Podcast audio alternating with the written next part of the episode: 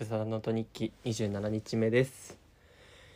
いや暑いですね最近。最近っていうかここ23日めちゃくちゃ暑くて俺ずっと家にこもってるんですけどなんかやっぱ今まだ6月だからクーラーつけるのもったいないからと思って扇風機で乗り切ってるんですけどいやなかなかね乗り切れないぐらい暑いですよね。そうでもう俺は氷と保冷剤を駆使してとにかく体を冷やしています。ということでまあ前座はこの辺にしといて今日話したいことなんですけれども今日はえっとネットフリックスの方で上がってたドラマを見ましてあのそのドラマがめちゃくちゃ良かったので今回紹介したいと思います。はい。えー、ドラマなんですけどタイトルが「ライフ戦場の僕ら」というドラマです。あのこのドラマなんですけどあの BL なんですね。だから男同士の恋愛ものみたいな感じなんですけど全然なんかなんだろう抵抗がない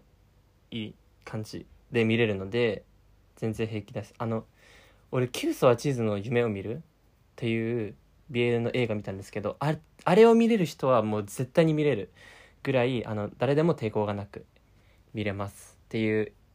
BL なんだけど本当にみ全員におすすめできるみたいなドラマですごい良かったのでちょっと今回紹介したいなと思います。勝手に 勝手に宣伝みたいな感じで紹介したいと思います。えー、っとじゃあまずあらすじを読みますね。はい、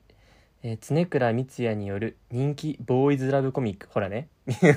人気ボーイズラブコミック「ライフ戦場の僕ら」を白洲仁とライクの主演で実写化したドラマの劇場公開版。高校生から大学生そして社会人と変わりゆく現実の中で変わらない思いを抱きながら生きる2人の男の人生を描く。高校からの下校途中一人遊びの白線ゲームで偶然出会った伊藤明と西勇輝。生真面目な性格で親が望む普通のレールに乗った人生を歩む明はまっすぐで天真爛漫無邪気な勇気に振り回されるがいつしか勇気に恋心を抱いていることに気づく。同性への気持ちに戸惑いながらもある時明はとっさに勇気にキスをしてしまいっていう話なんですけどこれ多分劇場公開版ってなってるけどあのネットフリックスに上がってるのはあの4話構成で多分ディレクターズカット版じゃないフルのやつですね。を今ネットフリックスで見れるんですがあのまずあらすじにもあったようにその白洲仁演じるアキラとライク演じる西勇輝がそのそもそも白線ゲームって言ってその道路のさ白線とかあるじゃないですか。あの白線の上をこう歩いてでそこ落ちたら死ぬっていうなんか妄想してて2人は。でそのアキラとユウキは別に同じ学校でも同じ学校じゃないし接点が全くなかったんですけどたまたまなんか同じその白線ゲームっていうのをそのやっててたまたまなんか同じタイミングに同じようなゲームをしてたってことがきっかけで出会うんですよ。でまあなんかその最初その何ですかね友達みたいな感じで白線の上で会うのが当たり前になってくんですよ。なんだけど、まあ、そこからどんどんなんかアキラが恋に発展していってみたいな話なんですがこれ本当によくてよくってっていうかその高校生編その白線ゲームで出会ってっていう好きになっちゃってキスしてみたいなところはまあ別にテンプレのその恋愛ドラマなんですよ。で恋愛別に BL とか関係なしに普通の恋愛ドラマとして見れるパートでパートになっていてこの魅力が詰まってるっていうかなんだろう見どころは3話と4話に詰まってるんですけど、まあ、3話と4話に詰まっててで何が良かったかというとあのえっとやっぱりその同性愛ってまあ普通じゃないじゃないですか。でアキラって今までこうお母さんお母さんに「あなた普通の人生を歩みなさい」って言われていて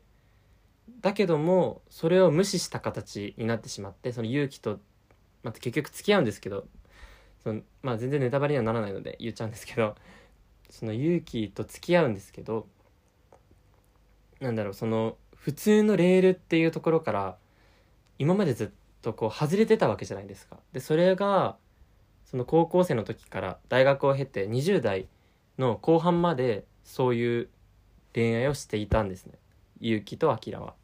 でやっぱり20代後半にもなると周りの友達も結婚していくしそのお母さんにも結婚しないのっていうふうにお互い言われているみたいな状況になってやはりアキラはそのずっと、まあ、レールに乗った人生を歩半ばこう歩強制的に歩まないといけないみたいな固定観念みたいなのがあってで結局やっぱそれに抗えなくてっていうシーンがあるんですね。なんかそのシーンを見た時に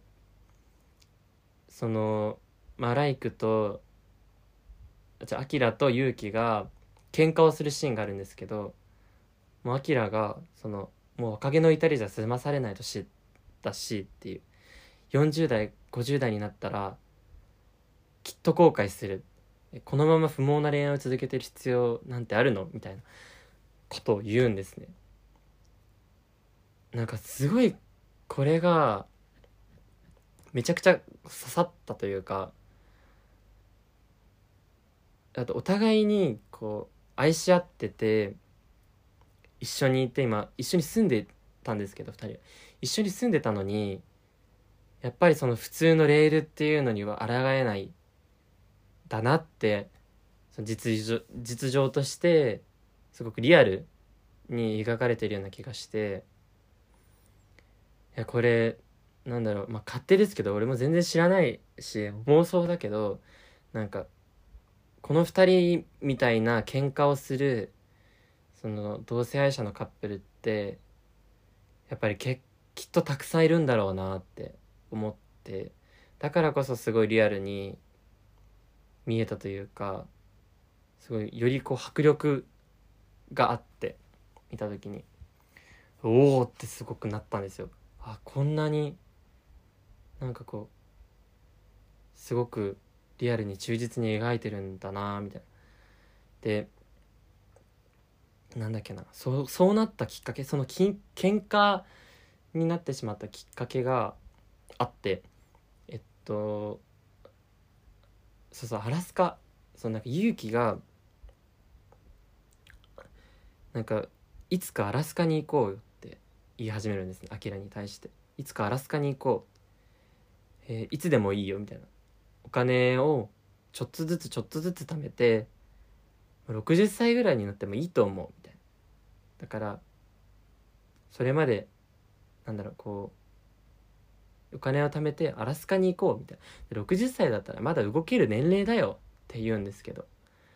なんかこれを聞いてる時のアキラの表情がなんかこうあこのまま勇気と60歳まで2人でいるいないといけないのかなみたいな。ずっと2人ぼっちなんだみたいなところすごいそれを感じてるんだろうなっていう演技で。やっぱり同性愛って普通じゃないし異例じゃないですか。まだ日本では。海外とかだと、まあ、結婚とかもできるところもあると思うんですけど日本だと異例だから周りがどんどん結婚していって子供が生まれて家族になっていくのに2人はずっとカップルのままでもうその先がないって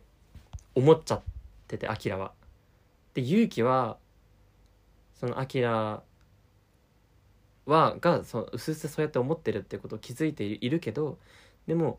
アキラのことがやっぱり愛してるし好きだからこそこう態度をねちょっと元気に振る舞って接するんですけどそのアキラはその普通じゃないっていう孤独から結局うん抜け出せなかった。そのやっぱり孤独を感じたくないって普通の人になりたいってなってなんかすごい分かる分かるというかそうだよなみたいな。な実際自分がもしその2人の立場にのどっちかになれって言われたら俺は絶対アキラになっちゃうと思うんですよ。だって社会的にこう弱い立場になるじゃないけど弱みみたいになっちゃうじゃないですか。それがこう弱点になって自己嫌悪に陥ってっていう風に俺もなる気がするしだからこそその別れるっていう選択肢を取ってしまうよなーって自分でも見てて思ってて。でもアキラがそうやって思ってる一方でやっぱ勇気はすごくアキラのことが好きだからこうずっと一途に思っていて愛してるっていうことをこうなん行動とか言動とかで伝えてく伝えてる様がすごい切なくてなんかもう BL とか関係ないマジで。あ本当に愛してるんだなみたいな。まあ演技だけど 演技なんですけどそれをすごく感じました。でこれやっぱりネタバレ会にしますね。ごめんネタバレ会にします。これ結局2人別れちゃうんですけどこの後に。で別れちゃってからそのまあいろいろあって。アキラはその高校時代に自分に告白してきた白石ほのかっていう人がいるんですけどその人とたまたま職場が一緒にな職職場が一緒になってその転職してきたほのかがアキラの会社に転職してきて2人が一緒の職場にで働くことになるんですね。で働くことになってでまあ話すことも増えていってでほのかからアキラにこう告白するんです。やっぱり高校時代一度告白したけどやっぱりアキラのことが好きってほのかに言われてでそれがその勇気との関係をどうしようかって悩んでる時でで、まあ、由来で、まあ、普通のレールを選択したアキラはほのかを選ぶんですね。でまあ勇気と別れてアキラはほのかと結婚するんです。で3年の月日が経ってそのなんだろどこかやはり幸せではないかもしれないっていうことに勇気が気づいじゃあアキラが気づいてなんか生活のそうこの描写はすごいリアルで生活しててそのいろんなシーンにやっぱり勇気の面影が出てきて。なんだろう。で、まあ、公園のシーソーすごい印象的だったのは公園のシーソーを見てああ勇気とそういえば2人でシーソーしたなっていうことを思い出しちゃって。だから結局勇気のことがアキラは忘れられてなくて普通のレールに沿って生きていくってほのかと結婚して決めたけどでもこれが本当に幸せなのかなっていうことをアキラもう一回考え直してでまあほのかと 別れるんですね。もうマジゴミじゃんと思っちゃったけどでもなんか花からアキラのことは責められないなあと思っちゃいましたけど俺は。なんか親の期待に応えて結婚してまあそれで自分の人生を棒に振っちゃったわけだけどアキラは。だけどなんかそれを離れてみて初めて、まあ、勇気の存在の大きさに気づいたというかっていう描写がありでそのこの次があのすごいいいシーンだったというか印象的なシーンなんですけどアキラにはお姉ちゃんがいてであひとみっていうんだ。そう。伊藤ひとみひとみちゃんひとみさんっていうお姉ちゃんがいてでそのお姉ちゃんは昔から自由奔放な人でだからちょっと海外行ってくるわみたいな。海外留学してくるわみたいな感じでもうアキラが人生普通のレールに沿った人生を歩んでいる中でなんか一方で瞳は本当に自分らしく生きていくっていうことをこう常にこうだから2人が対照的だったんですね。でまあアキラが勇気と付き合っていたっていうことを瞳は目撃2人を目撃して知っていてでその時にそのアキラが自分らしく生きて生きて生きているみたいですごい嬉しいわみたいなことを言うんですね。まあそれもすごく印象的なんだけど。でその瞳お姉ちゃんがアキラの姉ちゃんが国際結婚をしたいって言ってハッサンっていう彼氏を連れて家に挨拶しに来るんですね。だけどお母さんがどうしても反対してるみたいな。でそこにまあアキラも離婚したっていうことを報告するために実家に帰るんです。だからその鉢合わせそのお姉ちゃんとハッサンの結婚とを反対してるっていう状況にマキラもそこに割って入るじゃないけど入ってま家族会議みたいな感じになるんですね。でそのそこでそのお母さんがその瞳お姉ちゃんに対してなんだっけもっと普通の人生を歩んでほしいみたいな。普通の人を選びなさいって言ってどうせお前がその思い上がってるだけでしょみたいな。違う。だからそれでお姉ちゃんが違う私たちは愛し合っていて結婚するんだって言うんですね。でもなんかなんだっけな。そう。お母さんにハッサンと私のことなんて何も分かんないよって言うんですけどおかそれそれに対してお母さんが「分からないから反対してるんでしょ」みたいなことを言っていて「は?」って俺思っちゃったけどでもやっぱ親としてはその外国人っていう未知の存在ましてや昔の人だったらなおさらなんです。なおさらその反対するだろうなと思うけど未知の存在と娘が結婚するなんて考えられないっていう多分その思いになっちゃってなんですかね。その思いが強くなっちゃって言ったと思うんです。でその後にお母さんが普通じゃないから国際結婚だから4050になったら後悔するみたいな。その4050になったら後悔する。もっと普通の普通の人生を歩みなさいみたいな。って言ってなんだっけ？4050になったらきっと後悔するって。そう。だからアキラがアキラが勇気に対して言ったこととそっくりそのまま同じことをお母さんが言っていてでアキラが切れた。そこ切れたっていうか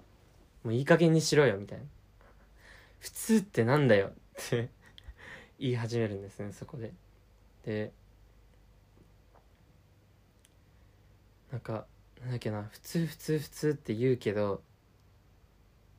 じゃあ何？なんだっけな忘れちゃった。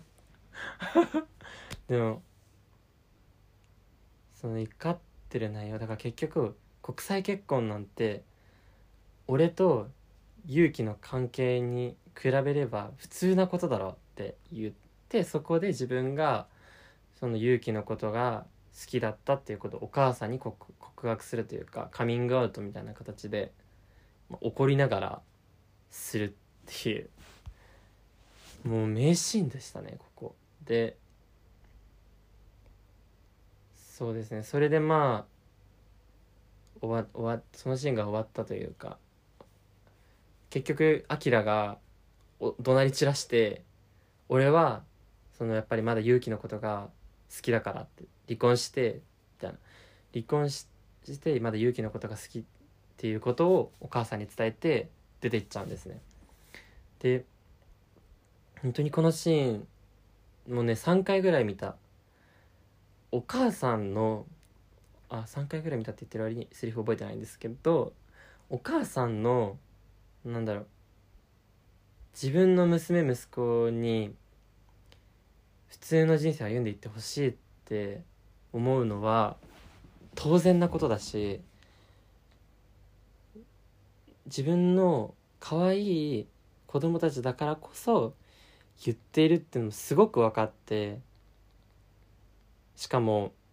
その日に娘が国際結婚するって言い始めてて息子が同性愛者だって発覚して自分が本当に育てたいというかこう育っていってほしいみたいなその理想の娘息子と100も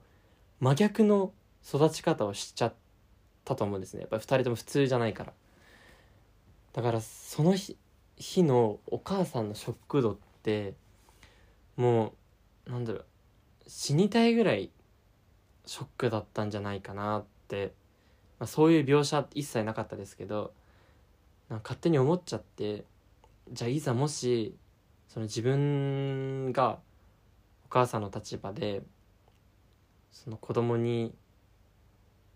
言われたらそういうふうにその自分が普通じゃないっていうことを言われた時にあ自分だったらどうするだろうって思うんですよね。なんかその勇気そのアキラのお母さんは本当に普通に生きていてほしいって思ってる人でショックを受けるタイプの人なんですけど物語の中で勇気がお母さんにその自分は男の人が好きでっていうことをカミングアウトするシーンがあるんです。で勇気のお母さんはアキラのお母さんの対照的でそのあじゃあ日本では結婚式挙げられないねみたいな。オランダで結婚式挙げればいいじゃないみたいな。お母さんヨーロッパに行きたいと思ってたんだみたいな。その勇気のことを肯定してあげる。あのショックを受けずに受ける素振りを見せずに楽しみだねって言ってくれてありがとうっていう人で勇気のお母さんが。でもなんかその絶対ショックだったと思うんですよねやっぱり。どうしてもショックだったと思う。だけど気丈に振る舞って息子がこう言ってくれたっていうことを理解理解ありがたさを理解してっていうところでなんかすごく何ですかねゆあきらのお母さんの方が多分普通だからゆうきのお母さんは本当に強い人だなというかもう自分だったらアキラのお母さんサイドだからって思いましたね本当に。でもうんすごい難しい。だからなんかめちゃくちゃリアルだったんですよね。リアルで難しくて、どうしうんなんて言ったらいいんだろう。やっぱり普通に生きていてほしいって思うだろうなって思ってて。なんかそれはその自分がやっぱり自分の親もそのやっぱアキラのお母さんみたいな人なんですね。そのなんだろう。うんなんて言うんだろう。別に恋愛面に対して何何か言ってくるとかじゃないんですけど例えば勉強のこととかに対してなんで勉強しないのみたいな。なんか勉強しなかったら後悔するよっていう。なんて言ったらいいんだろう。だからその自分の価値観を子供に押し付けてくるタイプのお母さんでだから本当にまさにアキラのお母さんと一緒なんだけどだけどなんだろうやっぱうん真っ向から反対できないというかなんかそれもわかる。だから親がそうやって望んでその子子供のためを思って言ってるっていうのもわかるけどなんて言ったらいいんだろう。そこの干渉のしすぎで子供がその生きづらくなってるっていうかっていうことも意識しないといけないなみたいな物語見てて思って。でこれこれたまたまその今朝ラジオを聞いていて聞いた単語なんですけどそういう子供に過剰に干渉する親のことを毒親っていうらしくて。だからあ本当に毒親って毒親だなと思ってうちのお母さんって毒親だなみたいな思って。うん。でもうんなんかだからなん難しい。普通のレールにの普通がやっぱり一番だと思う。人生進んでいく上で。普通に生きていきたいってまあアキラだって思ってたしでもそれは本当だと思うし失敗しちゃったけどアキラの場合は。だけどでもなんかそういうことじゃないんだなって思いました。見てて。なんかうんすごい臭い言葉を言うとなんか運命みたいなもんだからこれ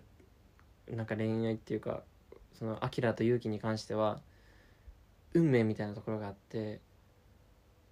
だから普通普通じゃないじゃなくて好きだから一緒にいたいって思う。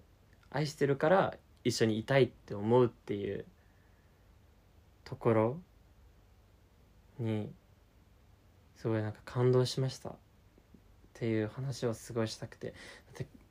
だってさ一回結婚するんですよ。まあそれもなんか変だけど。だって普通の人生送りたいからっていうだけで結婚するわけだからそれもおかしいけど。でもそこからやっぱり勇気のことが好きだってなって別れたのがすごいなって。まあ褒められることじゃないですけどすごいなって思うし。勇気のその自分が異端であるっていうことを自覚しつつもアキラのことをずっと好きでい続けるっていうその勇気もすごいなと思うしなんかすごい壮大になっちゃいますけどあ愛ってなんだろうなって思っちゃいましたなんか考えちゃいましたねいろいろ。はい。ということで。はい。まあそういう作品でした。めちゃくちゃ面白いです。結構今ネタバレしちゃったけど。ネタバレしちゃいましたがでも全然これを聞いても見れるぐらい面白いと思います。面白いっていうかなんか描写がいい。やっぱり演技が上手だから。でねこの白洲迅っていう人ねなんか有名な人ですよね。俺全然知らないんですけどこの俳優。そう今のあのえっとなんだっけリコリコカツリコカツっていう今ドラマやってるんですけどそのドラマに出てたりでもライクも勇気演じるライクもあのあれです。なんだっけ大豆田十和子と3人の元夫に出てるみたいで2人とも出世してるんだなって思いました。でも分かります。それぐらい上手です。2人は演技が。すごい上手でした。めちゃくちゃ見応えがある。これ。とにかくリアルですね。リアルでした。はい。これうんどうなんだろう。なんか見る人によってはもうめちゃくちゃ傷ついちゃうかも。しれないですね。でも終わり方はすごく素敵な終わり方をするのでそこは何ですかねこううん。安心して見てほしいんですけどやっぱりそのお母さんとの喧嘩だったりそのアキラが普通のレールと葛藤するシーンだったりっていうところがすごいグッときました。うん。はいもうなんかうんそうでしたね。苦難の末のっていう感じでとてもよかった。ということですごいあのいろんなことべちゃくちゃべちゃくちゃ喋っちゃったんですがあの総評としてこのドラマめちゃくちゃいいんでぜひネットフリックス入ってる方は見てほしい。あのネットフリックスじゃなくてもなんだっけな？楽天 TV だっけ？うん。楽天 TV でも見れるらしい。FOD でも見れるらしい。です。本当にね機会がある人は見てほしいなと思います。それではライフ戦場の僕らの感想。感想会でした。はい「ブサダンノット日記27日目」ありがとうございました。みんなおやすみ。またねバイバイ。